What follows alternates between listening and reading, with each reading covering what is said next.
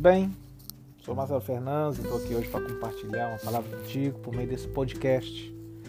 Mais um meio aí que nós temos não é, disponível para espalhar a palavra de Deus e trazer algo que venha edificar a sua vida. E como eu tenho colocado até no meu minhas redes sociais, não é, é viver a vida cristã de forma leve e descomplicada. Eu quero fazer disso um lema para fazer com que você também viva uma vida cristã leve, descomplicada. Sabe? E uma das formas de viver isso, eu compartilhei hoje por meio de um, uma postagem que eu fiz e eu queria mais uma vez comentar sobre ela, que foi sobre a Santa Ceia. Tem muita coisa ali na Santa Ceia que eu quero né, trazer alguns, algumas reflexões, algumas palavras. E a de hoje eu quero dar continuidade àquilo que eu falei, na verdade até reforçar o que foi dito. Que está lá em 1 Coríntios 11, 26, diz assim, porque, porque sempre que comerem deste pão e beberem deste cálice, vocês anunciam a morte do Senhor até que ele venha. A Santa Ceia ela é, é uma das maiores ferramentas, é uma ferramenta poderosa que a igreja tem, que o próprio Senhor Jesus deixou, foi ele mesmo que instituiu, para que o cristão tenha uma vida, sabe, que de fato ela seja, ela, melhor dizendo, a Santa Ceia é uma ferramenta que nós temos à nossa disposição para vivermos muitas coisas, coisas boas, maravilhosas.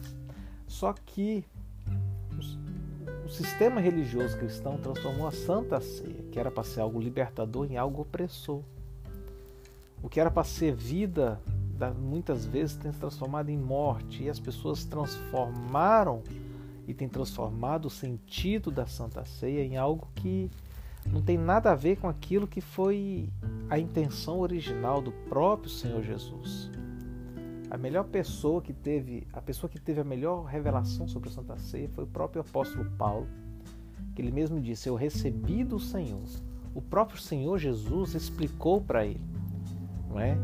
O próprio Senhor Jesus em suas aparições a Paulo, Paulo ele teve muito tempo de, vamos dizer assim, de, de ensino pessoal com o próprio Senhor Jesus, sabe? Ele que era fariseu dos fariseus, quando ele se converte ali no caminho para Damasco, a história verdadeira, vamos dizer assim, não é? Não é que no dia seguinte ele já começou a pregar, abrir igreja, não. Ele teve um período, ele passa por um período, e alguns estudiosos dizem que esse período foi em torno de 14 anos até em que ele começou, ele recebeu revelações de Jesus. O próprio Senhor Jesus aparecia para ele e aí ele começou a entender e a, e a colocar na sua mente, não é? A revelação do Evangelho. Ele que tinha todo o Antigo Testamento na sua mente, ele sabia de cor, de Gênesis a Deuteronômio. Todo fariseu tinha que saber decorado os cinco primeiros livros, a Torá, ele sabia de cor, mais todos os regulamentos, toda a tradição oral, ele sabia de tudo isso. Então teve um tempo com o próprio Senhor Jesus para ele, de fato, ter a revelação do que era o Evangelho. Então, no que diz respeito à Santa Ceia, Paulo, quando vai revelar isso à igreja em Corinto, ele fala: Olha, o que eu recebi do Senhor eu entrego para vocês. E aí ele começa a discorrer sobre isso. Não é? E no verso 26 ele fala: Porque sempre que vocês comer do pão e beber deste cálice, vocês vão anunciar a morte do Senhor até que ele venha.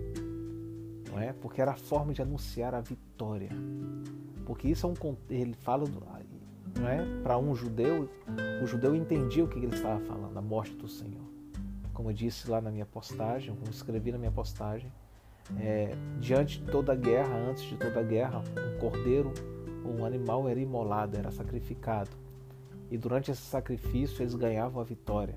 Então a morte do Senhor era a morte de um animal, fazer com que eles tivessem a vitória diante do inimigo. Então nós já tivemos a morte. Jesus é o nosso cordeiro. Então Jesus morreu essa, a, a, é a sua morte, que é a minha, a sua morte, para que nós tenhamos vitória diante do inimigo. Deixa eu te falar uma coisa sobre o inimigo. O inimigo não pode te derrotar. Você tem que ter isso na tua mente. O diabo não pode te derrotar. O que o diabo tenta fazer com a nossa vida, como ele não pode nos derrotar, porque ele já foi massacrado lá na cruz. Entendeu? O que o diabo tenta fazer com a sua vida e com a minha vida, já que ele não pode nos destruir, ele não pode nos, não é, nos acabar conosco, ele não pode fazer isso, porque ele já foi destruído. Como ele não pode fazer isso, ele tenta nos distrair. É o que ele tenta. Ou nos intimidar. São as duas formas que o inimigo tem para tentar tirar você daquilo que Deus tem para a tua vida.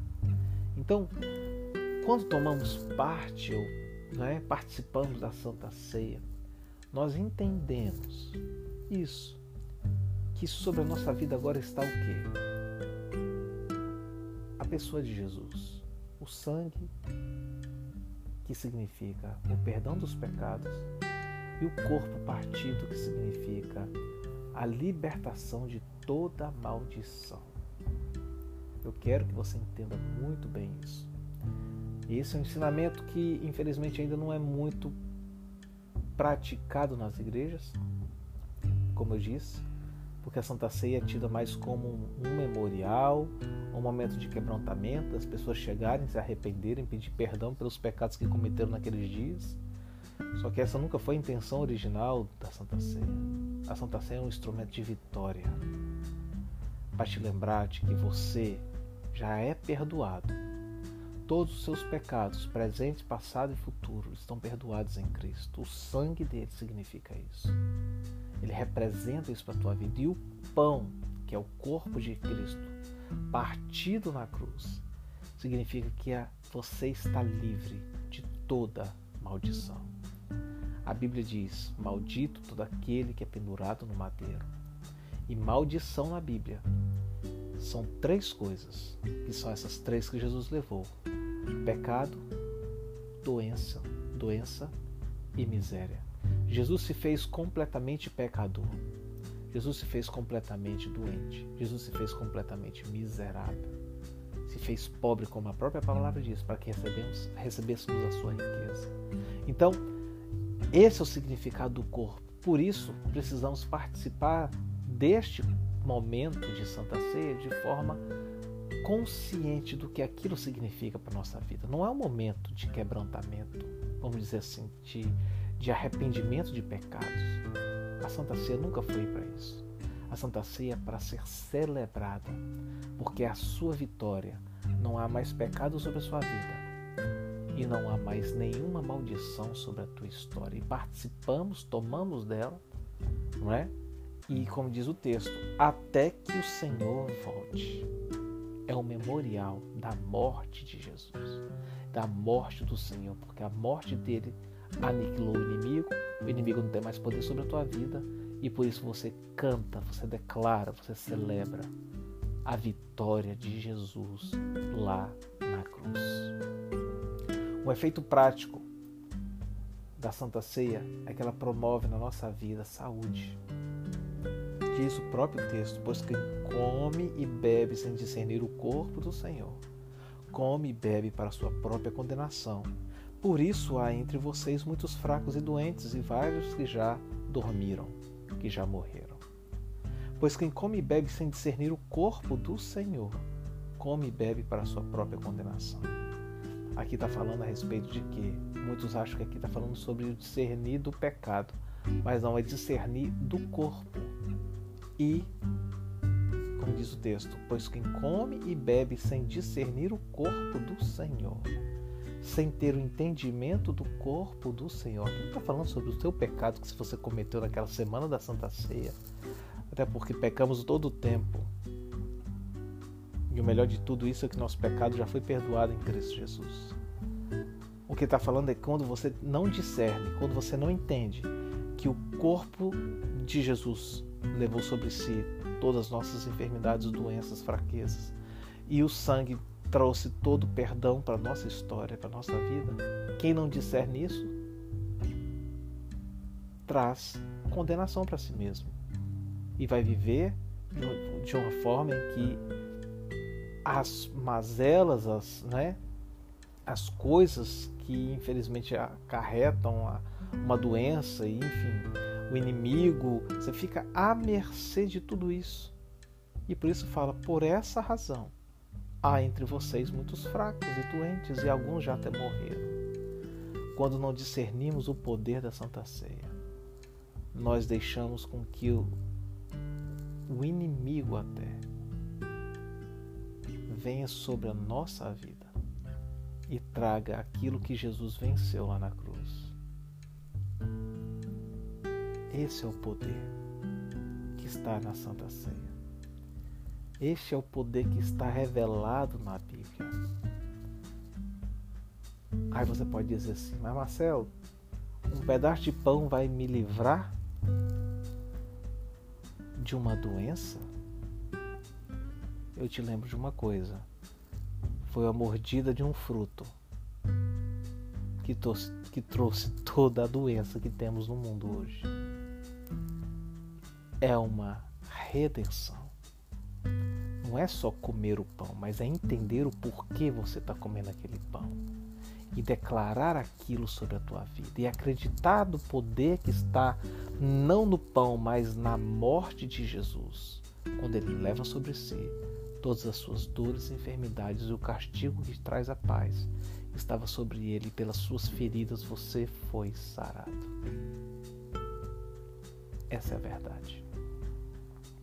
Então, ao participar da Santa Ceia, tenha consciência de que você está participando de algo não para se quebrantar, não para pedir perdão, não para outra coisa, a não ser para verdadeiramente celebrar a vitória de Jesus e, consequentemente, a sua vitória diante do mal, diante da maldição, diante do pecado, diante de tudo aquilo que antes te colocava a par, ao lado, à margem da bênção de Deus para a tua vida. Que Deus te abençoe e você viva poderosamente por meio dessa palavra.